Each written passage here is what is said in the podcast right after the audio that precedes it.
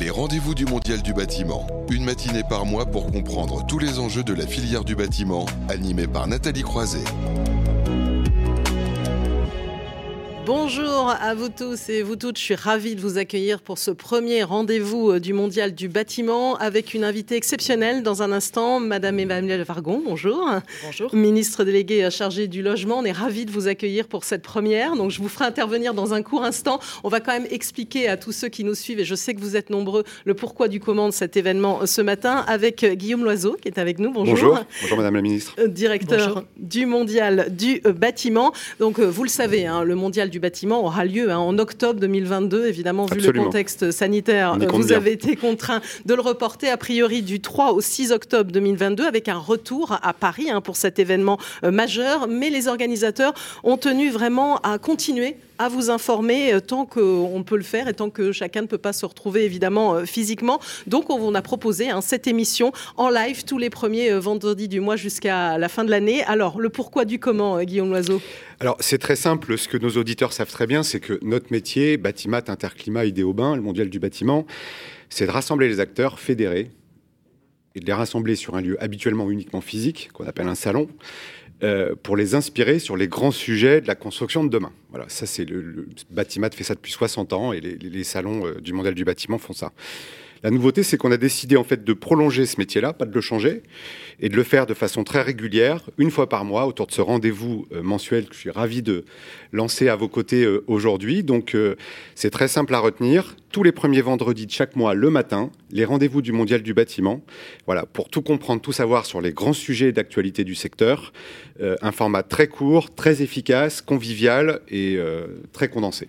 Très condensé, et c'est un rendez-vous fédérateur aussi au niveau de l'organisation, parce qu'il y a eu un comité éditorial hein, composé de la CIM, l'AFSVIB, euh, les 3 CABTP aussi, euh, Construction 21, France Relance, hors site, le plan bâtiment durable, le pôle action des architectes d'intérieur et aussi Uniclimat. hein. c'est vraiment. euh, Alors absolument, j'en profite pour les remercier.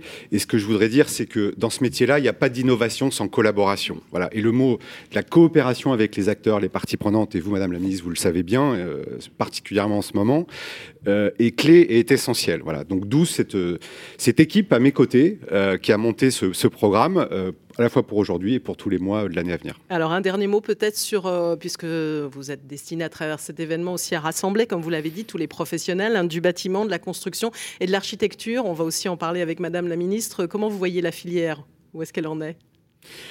Bah, J'aurais du mal à tenir un propos négatif parce que je suis tombé dans le secteur quand j'étais petit, mais, pour être très objectif, il y a un boulevard d'opportunités devant nous dans les dix ans à venir. Le secteur du bâtiment et de la construction est au carrefour des enjeux des citoyens des dix prochaines années. Euh, je veux dire, le, le- le secteur est au centre du défi climatique. Ça se fera pas sans la filière du bâtiment.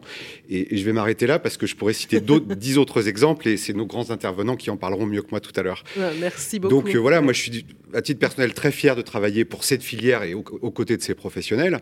Et si j'avais un conseil à donner à des jeunes aujourd'hui, euh, à, à- à nos enfants, euh, ce sont des super métiers à la clé, quelle que soit la nature des métiers qu'on va exercer dans cette filière, parce que bien sûr il y a beaucoup d'emplois, mais on est au cœur des grands sujets de société, donc c'est exceptionnel. Bah, merci beaucoup à vous, euh, Guillaume Loiseau. Donc vous restez à nos côtés. Et évidemment, maintenant, on accueille notre grand témoin.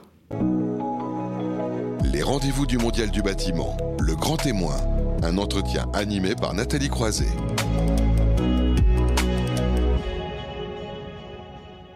Emmanuel Vargon, donc euh, rebonjour. Merci d'être avec nous, un ministre euh, délégué hein, auprès de la ministre de la Transition écologique chargé du logement. Peut-être quelques mots aussi pour, euh, pour l'accueillir, Guillaume Loiseau. Oui, je voudrais vous remercier de, votre soutien, euh, qui n'est pas nouveau. D'ailleurs, vous étiez à, mes côtés euh, lors de l'édition de Batimat 2019. Euh, et, et- et cette marque de soutien pour le lancement de ce nouveau format, c'est pas juste l'émission d'aujourd'hui. Aujourd'hui, c'est la première, mais c'est ce rendez-vous régulier.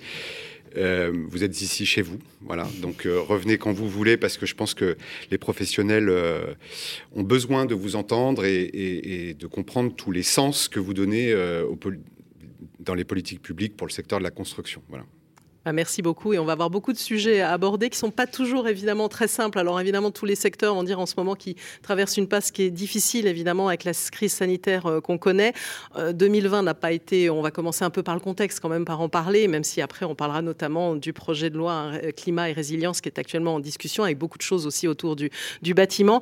Euh, donc 2020, on sait que ça n'a pas été une année facile. 2021 ne s'annonce pas non plus formidable. Hein. Dans les prévisions du pôle habitat FFB, on parle d'une baisse des constructions de plus de de 12,5%. Qu'est-ce que vous avez envie de dire à ces professionnels quand même qui sont inquiets pour, euh, pour leur avenir?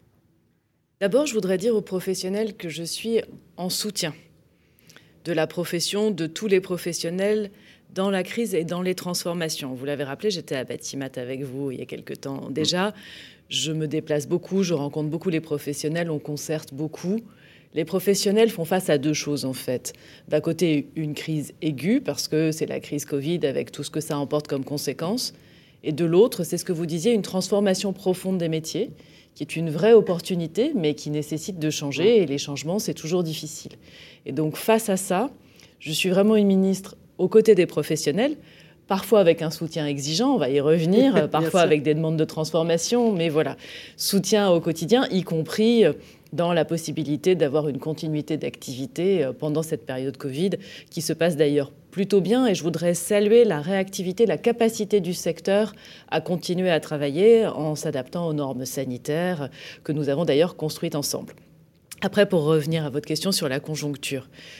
2020 n'a pas été une très bonne année, c'est sûr, avec euh, une baisse de chiffre d'affaires de l'ordre de 15% euh, mhm. du secteur du bâtiment et de la construction et un maintien de l'emploi. Et je voudrais saluer ce maintien de l'emploi parce qu'il est extrêmement important. C'est un investissement dans l'avenir avec de l'apprentissage en augmentation et globalement un emploi stable. C'est lié en partie euh, à, au trou d'air dans la construction neuve. Trou d'air important puisqu'on a perdu en gros 60 000 permis de construire et 30 000 mises en chantier. Nous ne rattraperons pas ce trou mmh. d'air en revanche, l'enjeu, c'est que la tendance 2021 s'améliore et nous ramène en gros à la tendance 2019. Et ça, c'est mon combat quotidien. Alors, vous disiez que vous affichez un vrai soutien, euh, une vraie volonté. Hein. Vous avez signé avec Emmanuel Cos, euh, présidente de l'USH, qui sera d'ailleurs dans un instant euh, avec nous sur ce plateau, une, relance, hein, pour une relance de la production du logement avec des ambitions fortes. Hein. C'est ça, 250 000 logements sociaux en deux ans. Donc, un objectif vraiment affiché clairement d'accélérer le mouvement? Oui, pour moi, la construction neuve est absolument clé et je ne l'oppose pas à la rénovation. Mhm. On parlera sûrement de rénovation après. On a besoin des deux, ce sont deux jambes sur lesquelles le secteur marche. On a besoin des deux et puis les Français ont besoin de logement.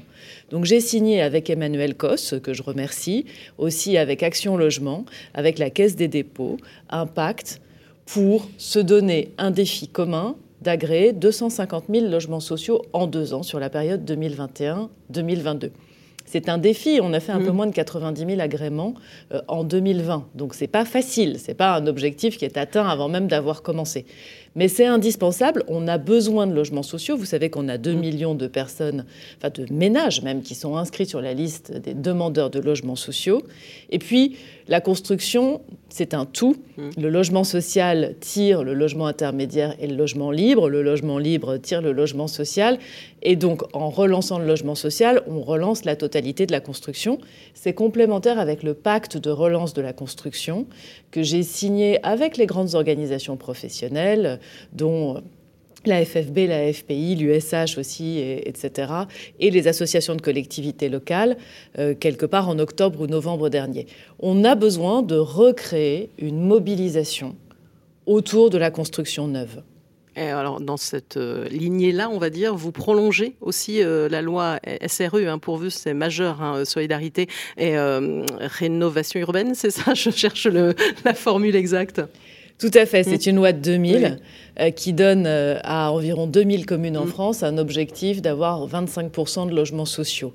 Nous n'y sommes pas. À peu près la moitié des communes sont à l'objectif. L'autre moitié n'y est pas. Pourquoi on n'y est pas? Il y a eu un peu des, des freins. Certains n'y sont pas allés n'ont pas voulu le faire On n'y est pas pour hmm. plusieurs raisons. Hmm. Dans certains cas, la transformation prend simplement du temps, parce que quand vous commencez avec 3%, 5%, 6% de logements sociaux, forcément, même sur une période assez longue, vous progressez, mais les 25% hmm. sont une cible euh, pas forcément facile à, attendre, à atteindre pardon, en 10 ans ou en 15 ans. Dans d'autres cas qui sont plus marginaux, et je voudrais vraiment le dire, euh, certains maires ne souhaitent pas accueillir du logement social. Mais c'est plutôt marginal. La mmh. grande partie des maires essayent, mais a simplement besoin de plus de temps. Donc j'ai souhaité que nous puissions retravailler sur la trajectoire de cette loi qui normalement mmh. s'arrête en 2025. J'ai confié ce travail à Thierry Repentin, qui est un grand spécialiste du logement, maire de Chambéry, qui, euh, là encore, en concertant, puisque l'idée c'est vraiment un travail collectif, m'a fait des propositions, dont l'une qui est de rendre en fait cette loi permanente, mhm. c'est-à-dire de dire la cible de 25% de logements sociaux, on ne la fixe pas à une date donnée, mais simplement, tant qu'une commune n'a pas atteint sa cible, elle continue son effort de rattrapage et son, son travail volontariste de construction de logement social. Et donc, nous allons proposer ces mesures avec Jacqueline Gouraud dans la loi sur la décentralisation qui s'appelle 4D, euh, qui va bientôt arriver en Conseil des ministres. Alors, hein, Guillaume Loison en parlait tout à l'heure aussi d'une filière qui doit se transformer. On connaît bien les enjeux, notamment de décarbonation. Hein. Ça, c'est vraiment un sujet qui vous tient à cœur, sachant que le bâtiment, quand même, représente environ 25% des émissions euh, nationales de gaz à effet de serre. Donc, il y a un vrai enjeu derrière tout ça.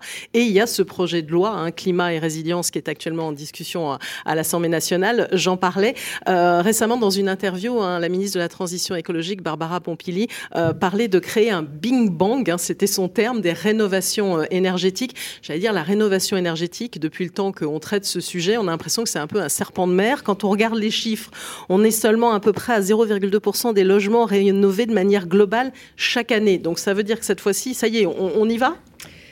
Alors, ce qui est intéressant dans le secteur du logement et du bâtiment, et pour rebondir sur ce que disait, pardon, Guillaume Loiseau tout à l'heure et sa passion, c'est on est vraiment au carrefour du développement économique, mmh. euh, un secteur économique extrêmement important, 12% des emplois en France, du social. Le logement, c'est un besoin social essentiel, c'est un besoin de chacun, il faut qu'on aide chacun à se loger de façon mmh. abordable, et de l'écologie. Et c'est vraiment ce que je trouve passionnant dans cette politique publique qui se fait avec des acteurs privés, c'est qu'on a bien ces trois préoccupations. Donc l'écologie est extrêmement importante mhm. dans le secteur du bâtiment, puisque juste pour donner un ordre de grandeur, le bâtiment, pas que le logement, mais le bâtiment, c'est un quart de nos émissions de gaz à effet de serre. Donc si on veut décarboner la France, si on veut atteindre les objectifs de la COP 21, les objectifs qu'on s'est tous fixés, les objectifs de l'Union européenne, le bâtiment, c'est un secteur sur lequel il faut travailler, avec lequel il faut travailler. Travailler, mais en accord avec les professionnels. Il ne s'agit pas non plus de les montrer du doigt. Je veux dire, c'est des métiers, on fait ça comme ça depuis, depuis des années, des, décennies. Il y a des choses à changer euh, dans, un secteur. Ah, absolument. Euh, Et d'ailleurs, je crois vraiment pas montrer du doigt les professionnels. Je crois au contraire essayer mm. de les accompagner. Là encore, parfois en proposant, en impulsant, en menant des transformations. On en reparlera sûrement sur la réglementation euh, environnementale du voilà, neuf. La RE 2020 qui fera l'objet d'un débat ce matin. oui, mais, mais en tout cas, en les accompagnant. Donc sur la rénovation du parc existant, on, a, on est déjà passé à une échelle très différente euh, cette année par rapport aux deux, trois, cinq dernières années précédentes. Donc on fait déjà beaucoup plus aujourd'hui. Et donc ce fameux chiffre de 0,2% que vous citez, pour moi, il n'est pas du tout représentatif, parce que l'important, c'est combien de ménages rénovent, quels gestes ils font et comment est-ce que la somme de tous ces gestes fait de la baisse d'émissions de gaz à effet de serre. On a un, ordre de grandeur qui est au moins un million de ménages qui ont fait des gestes de rénovation chez eux l'année dernière. Ma prime rénov, c'était 200 000 l'année dernière. On va en faire 700 000 à 800 000 cette année. On a déjà 180 000 dossiers déposés en trois mois. Donc c'est vraiment considérable. Et du coup, la rénovation, ça a déjà démarré. Mais on peut aller beaucoup plus loin. Mhm. Et j'ai proposé euh, à Bruno Le Maire de mandater euh, Olivier Sichel pour nous faire des propositions sur comment aller plus loin. Et avec Barbara Pompili, nous avons décidé, dans la loi climat, de passer des amendements, effectivement, pour passer encore à l'étape d'après, ce Big Bang euh, que, je rejoins tout à fait. Ça veut dire concrètement qu'on va continuer à améliorer les aides financières, mais que surtout, on va généraliser un accompagnement de qualité. ce dont les Français ont besoin. Un accompagnateur rénove, c'est ça? Voilà, ce dont les Français ont besoin, c'est non seulement d'avoir accès à de l'information, et maintenant ça s'est beaucoup amélioré aussi, on a des guichets un peu partout, mhm. mais aussi d'avoir un tiers qui les aide une fois qu'ils sont en train de, voilà, de faire mûrir leur projet, puis pour le réaliser. Il y a déjà des accompagnateurs, ils sont d'ailleurs déjà financés dans un partenariat que j'ai proposé aux régions et aux EPCI, mais on va généraliser ça pour que cet accompagnement soit systématique dès que le montant de travaux est un petit peu important et dès que le mhm. montant des aides est un peu important. Et on va en faire un nouveau métier un métier qui fait de l'accompagnement technique et de l'accompagnement financier. C'est-à-dire, qu'est-ce qu'il faut que je fasse comme travaux chez moi mhm. Et ensuite, euh, où est-ce que je trouve des aides Comment je les récupère euh, Et comment j'évite d'avancer la trésorerie Et puis, euh, comment je choisis les entreprises ah Oui, vous arrivez sur un point où finalement, on voit quand même qu'il y a beaucoup d'aides, et depuis très longtemps, hein, pour, pour la rénovation. Mais apparemment, il y a encore un manque de pédagogie, finalement, et certains Français ne, savent pas comment s'y prendre. C'est un petit peu ça, la difficulté? C'est pour ça aussi que ça n'accélère pas? Alors d'abord, ça accélère. Vraiment, je ne peux pas vous laisser dire que ça n'accélère pas. Euh, les certificats d'économie d'énergie, on n'en a jamais autant euh, consommé. Encore une fois, au moins un million de ménages ont fait des travaux chez eux l'année dernière de rénovation. Et ma prime rénov, on avait dit au début d'année, et tout le monde nous a dit quand même, vous êtes très ambitieux, on avait dit 400 000 à 500 000 ma prime rénov en 2021, sachant qu'on en a fait 200 000 l'année dernière. Et on est à un rythme qui est plutôt à 750 000 annuels. Donc mhm. ça accélère. Après, on peut encore progresser sur la pertinence des travaux, c'est-à-dire être sûr qu'on fait les bons travaux au bon endroit pour les bonnes personnes. Et donc cet accompagnement, c'est pas uniquement de l'information de premier niveau. Tiens, peut-être que je pourrais isoler chez moi. Est-ce qu'il y a des aides? C'est vraiment bâtir le projet. Et ça, ça existe à plein d'endroits, sous plein de formes. Et ce que nous allons faire, c'est l'unifier, le rendre plus simple, mon accompagnateur Rénov, comme ma prime Rénov, euh, et le rendre systématique. Le rendre systématique. Alors comment ça va quand même fonctionner? J'imagine que les professionnels qui nous suivent vont se dire comment ça va s'articuler avec les professionnels de la construction, avec les artisans. Puis finalement, on rajoute entre guillemets, pas une brique supplémentaire, mais bon, quelqu'un qui va piloter un peu tout ça, c'est ça, en fait? Oui, alors ça, va pouvoir être des acteurs très différents, mhm. des acteurs qui le font déjà, euh, qui sont des délégataires de services publics, euh, je pense à Solia ou à Urbanis, euh, mhm. qui, qui, sont spécialisés dans ce type d'action. Ça peut être des acteurs privés, notamment des émanations de délégataires de certificats d'économie d'énergie. Euh, ça peut donc euh, des, grands énergéticiens qui, se spécialisent. Ça peut être des associations locales. Nous allons créer un cahier des charges. Mhm. Euh, et sur la base de ce cahier des charges, l'État agréera ces accompagnateurs qui seront en fait un relais naturel. Mais déjà aujourd'hui, le, marché a créé ce, métier. Parce que j'étais en déplacement il y, a, quelques, il y a quelques jours sur le terrain à côté d'Avignon, à Sorgues. Et euh, en fait, la famille qui avait utilisé ma prime rénov chez elle était passée par un intermédiaire qui lui avait proposé euh, le bouquet de travaux, un intermédiaire privé, mhm. le bouquet de travaux et les aides, et l'avait mise en relation avec un artisan de confiance. Donc vous mhm. voyez, c'est déjà en train de se structurer. Alors juste pour terminer sur le, projet de loi un climat et résilience, et puis on va parler de la RE 2020 juste après, où est-ce qu'on en est euh, Il y a quelques temps, il y a des, Bon, évidemment, il y a eu 7000 amendements qui ont été déposés hein, par les députés. C'est la preuve de l'intérêt. Exactement, et qu'il se passe beaucoup de choses. Il y a un collectif hein, d'acteurs du monde économique, de l'environnement, qui ont attiré l'attention sur un amendement qui définirait comme performante une rénovation permettant à un bâtiment d'atteindre la classe C, voire D. Alors, c'est un point extrêmement important. La question, c'est où est-ce que nous voulons être en 2030 mm-hmm. et en 2050 À quel niveau de qualité du parc nous voulons être? Et nous voulons être euh, globalement, en moyenne, à la frontière entre la classe C et la classe B à horizon 2050. Tout le neuf va être en A ou B. Oui. Euh, l'ancien, si on arrive à l'amener à cette frontière C. Oui, parce que finalement, il y a beaucoup d'anciens. C'est beaucoup là-dessus qu'il faut, qu'il faut jouer. Ça la construction neuve, c'est 1% mm. en gros des logements mm. par an. Bon, en 2050, ça veut quand même dire que par rapport à aujourd'hui, 30% des logements euh, seront des logements construits sur la base de la nouvelle norme, donc des logements extrêmement performants. Il va rester le reste du parc ancien, donc à peu près 70%. Si on construit le neuf sur la base des nouvelles normes et qu'on rénove à cette frontière B et C pour tout le parc existant, on tiendra nos objectifs. Mhm. Donc c'est important qu'on ait ce dialogue, puisque de ce dialogue euh, technique naît ensuite la vision de comment est-ce qu'on définit une rénovation performante. Moi, je veux mettre tout ça en cohérence, y compris le diagnostic de performance énergétique en fait, on était dans un système où il y avait plusieurs euh, définitions. Le diagnostic était basé sur une échelle, euh, les rénovations étaient basées sur une autre. On est en train d'unifier tout ça.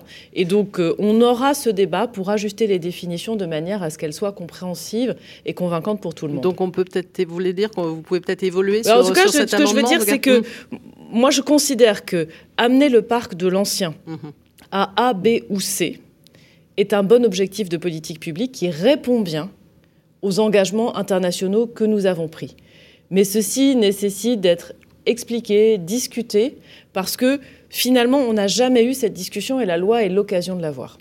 Donc on va passer maintenant à la réglementation, hein, la fameuse RE 2020 qui fera l'objet euh, d'un débat tout à l'heure, parce qu'on a vraiment voulu mettre ce sujet aussi euh, en avant, sachant que les professionnels se posent euh, pas mal de questions. D'ailleurs, il y a eu un sondage hein, qui a été réalisé, j'en parlerai hein, auprès des, utilisateurs et aussi des participants, on va dire, au Mondial du bâtiment, qui montre que parfois certains déjà ne savent pas ce que veut dire RE 2020. Sur réglementation énergétique, ça ressort à peu près autant que, que, le, terme en lui-même. il se pose aussi un petit peu des questions demandant si ça serait pas plutôt un, moteur qu'un frein. Donc il y a beaucoup d'interrogations hein, de la part des, professionnels sur ce point-là. Donc on sait maintenant que le texte sera appliqué à compter du 1er janvier 2022. Euh, Vous avez fait quelques réajustements, c'est ça? C'est quoi? Face euh, un petit peu aux réticences des, professionnels, l'esprit reste le même ou est-ce que vous avez dû un petit peu revoir tout ça, on va dire, pour, euh, pour que ça soit un petit peu plus calme? Moi, ma méthode, c'est volonté et pragmatisme. Volonté, parce que si on porte pas de volonté, on change jamais rien. Si vous écoutez tout le monde et si vous prenez le plus petit dénominateur commun, il y a assez peu de chances que vous fassiez une transformation. Et pragmatisme, parce qu'à un moment, il faut aussi écouter les bons arguments. Mhm. Et donc, euh, quand les professionnels d'une ou autre filière arrivent avec des arguments solides, on peut pas être idéologue et s'arc-bouter, il faut les écouter et prendre en compte. Donc, c'est ce que nous avons fait sur cette réglementation. Donc, de quoi on parle? Tous les dix ans, en gros, on sort une norme environnementale qui s'applique à la construction neuve. La précédente s'appelait la RT 2012. Mhm. La grande différence entre la précédente et celle-là, c'est que la précédente visait la consommation d'énergie des bâtiments une fois construits et que la nouvelle vise la même chose, la consommation d'énergie des bâtiments une fois construits et le process de construction lui-même, la consommation d'énergie et donc les émissions de gaz à effet de serre dans le process de construction. Et d'ailleurs, quand vous regardez la vie d'un bâtiment, plus de la moitié des mmh. émissions de gaz à effet de serre viennent de ce process de construction et d'ailleurs de démolition à la fin, et moins de la moitié vient de la vie du bâtiment. Mmh. Donc au lieu de prendre le bâtiment du moment où il est livré au moment où on arrête de s'en servir, on prend le bâtiment mmh. euh, du J0 à sa disparition complète euh, s'il doit disparaître. donc on regarde le cycle de vie du bâtiment et donc des matériaux. Donc c'est une transformation importante. Elle devait entrer en vigueur euh, au 1er janvier 2019, mhm. initialement, cette réglementation. Et puis, elle a été décalée plusieurs fois, euh, ce qui est normal. D'abord, il mhm. fallait du temps pour la construire. Ensuite, on est arrivé dans la période de crise. Donc, finalement, ce sera 1er janvier 2022. Elle rentre en vigueur de façon très progressive, puisque contrairement à la précédente, elle a des jalons. Donc 1er janvier 2022, c'est pour une partie, et c'est notamment pour la baisse de la consommation, mhm. donc la partie classique, ce que le bâtiment consomme une fois qu'il est construit. Mais le reste, notamment la partie matériaux cycle de construction, commence vraiment en 2025, puis 2028, puis 2031. Donc on donne une bonne visibilité sur la trajectoire. Et effectivement, oui, dans la dernière période de consultation, concertation, entre décembre et fin février, on a beaucoup ajusté. Et c'est normal, parce que concerter, ça veut dire euh, demander aux gens ce qu'ils en pensent. Et, vous avez donc écouter les réponses. Vous avez continué à concerter, justement ben Là, le processus est encore en cours. Mm. Le Conseil supérieur de l'efficacité énergétique s'est réuni. On a encore quelques demandes qu'on est en train de regarder. Après, à un moment, euh, il faut arrêter, parce que sinon, euh, en 2025, on sera toujours en train d'essayer d'ajuster la RE 2020. Donc, à un moment, on décide, on applique. En revanche, j'ai accepté le principe d'une clause de revoyure. Oui, j'allais vous poser la question. Parce que les professionnels saluent euh, cette clause de revoyure hein, récurrente. Ça va consister en quoi? Ça va consister à, analyser de façon structurée, avec la mise en place d'un observatoire, l'impact. Euh, continuer le travail sur les méthodes, parce qu'on a encore beaucoup de questions sur la méthode, et voir comment est-ce que cette méthode peut être mise en cohérence avec les méthodes européennes, et si nécessaire, ajuster. Mmh. Encore une fois, moi, je reste pragmatique, c'est-à-dire si ça fonctionne, c'est très bien. Si on a une grosse difficulté, y compris par anticiper, il est toujours possible de faire des modifications. Alors des modifications, mais j'allais vous dire, il y a aussi une contrainte. On rappelait les chiffres, vous les rappelez, je les rappelais aussi, hein, les émissions de gaz à effet de serre. Donc en même temps, voilà, il y a une espèce de, de, jeu et d'ajustement entre une obligation volonté, et urgence. Volonté, obligation de résultat d'un côté et pragmatisme sur la méthode et les ajustements de l'autre. Et alors est-ce qu'il n'y a pas aussi un petit peu des contraintes au niveau européen? Parce que notamment sur la fameuse ACV dynamique, je crois que vous avez pas mal de discussions, hein, c'est ça? Parce que vous faites un peu, la France fait un peu figure de, de pionnier en la matière faire bouger les lignes, c'est pas simple. Hein. alors, il n'y a pas de méthode consolidée mmh. européenne sur tous ces sujets mmh. et cette réglementation va nous mettre plutôt en avance en Union européenne. Après, on a besoin de partager ça et donc de, que ça devienne un sujet plus européen. Donc je me suis engagée à la fois à ce qu'on retravaille la méthode elle-même, y compris avec un processus de certification ou normalisation type AFNOR national, et qu'on le fasse en lien avec les autres pays européens pour que cette méthode euh, puisse, le cas échéant, euh, devenir la base d'une méthode européenne et d'un consensus européen. Oui, parce qu'apparemment, je crois que du côté de l'Allemagne, de l'Espagne, de l'Italie, on pose quand même pas mal de, questions. Mais il n'y a pas de méthode qui a complètement émergé. Donc en réalité, c'est le moment d'arriver à en faire émerger une. Et alors la question aussi, euh, il n'y a pas de guerre des matériaux? Vous savez, récemment, il y a plusieurs dirigeants industriels qui, dans une tribune en début mars, affirment que vous favorisez les industriels du bois. Alors, il n'y a pas de guerre des matériaux. Puisque, je le redis, c'est un objectif de résultat. Hmm. L'objectif de résultat, c'est que le process de construction émette moins de CO2. Euh, après, euh, l'idée, c'est au contraire de favoriser la mixité des matériaux et de permettre à chacun des grands modes de construction d'atteindre les objectifs. Donc, bien sûr, la construction bois, notamment, euh, elle part avec un matériau qui lui-même a stocké du carbone dans, dans sa constitution. Hmm mais il est également possible d'atteindre les objectifs avec euh, du béton bas carbone. Euh, donc euh, on n'est pas en opposition un matériau plutôt que l'autre, on est en mixité. Si la filière ciment-béton atteint les objectifs qu'elle s'est elle-même fixés de décarbonation de ces matériaux, elle sera au rendez-vous de la réglementation. Donc la mixité. Hein, mixité, absolument. Bois, béton, voilà, tout le monde a sa place finalement dans, dans, ces enjeux d'avenir. Donc si je comprends bien, là, il y a vraiment un grand pour une expression, mais un grand chantier qui se présente sur cette année et sur les, sur les années à venir. Et les professionnels doivent savoir qu'ils ont votre soutien et que aussi, voilà, sont vraiment à un tournant et qu'ils sont aussi en train de changer leur métier, c'est ça? Il y a un énorme chantier sur le changement du mode de construction. Il y a un énorme chantier pour rénover tous les logements existants et les bâtiments de France. Cette norme de construction, moi, je crois que c'est une chance pour la construction. Euh, c'est une chance pour la construction parce que c'est une des conditions de l'acceptabilité de la construction neuve. Pour en discuter souvent avec des promoteurs, en général, un, ils me disent qu'ils n'ont pas de difficulté particulière avec cette norme, mais surtout, ils me disent que c'est plus facile de présenter à des élus et de faire accepter à des habitants des projets qui sont à la pointe de mmh. la construction écologique. Et que dans un moment où l'acceptabilité de la construction elle-même, on revient à cet enjeu de continuer à construire, est plus délicate que d'habitude, une norme de construction exemplaire, en fait, ça va aider. Donc je pense que c'est en appui du secteur de la construction. De même que le travail que j'ai lancé sur la qualité d'usage des logements va nous aider. La qualité d'usage, c'est finalement, c'est quoi la bonne taille d'un mhm. T2, d'un T3 Finalement, comment est-ce que l'espace intérieur doit être organisé? Finalement, comment est-ce qu'on fait pour assurer un accès à un espace extérieur dans toutes les constructions collectives ou semi-collectives? Ça aussi, c'est la qualité de la construction qui tirera la construction de demain. Le secteur HLM a été très longtemps à la pointe de cette qualité. Il l'est toujours. D'ailleurs, il y a des programmes innovants emblématiques.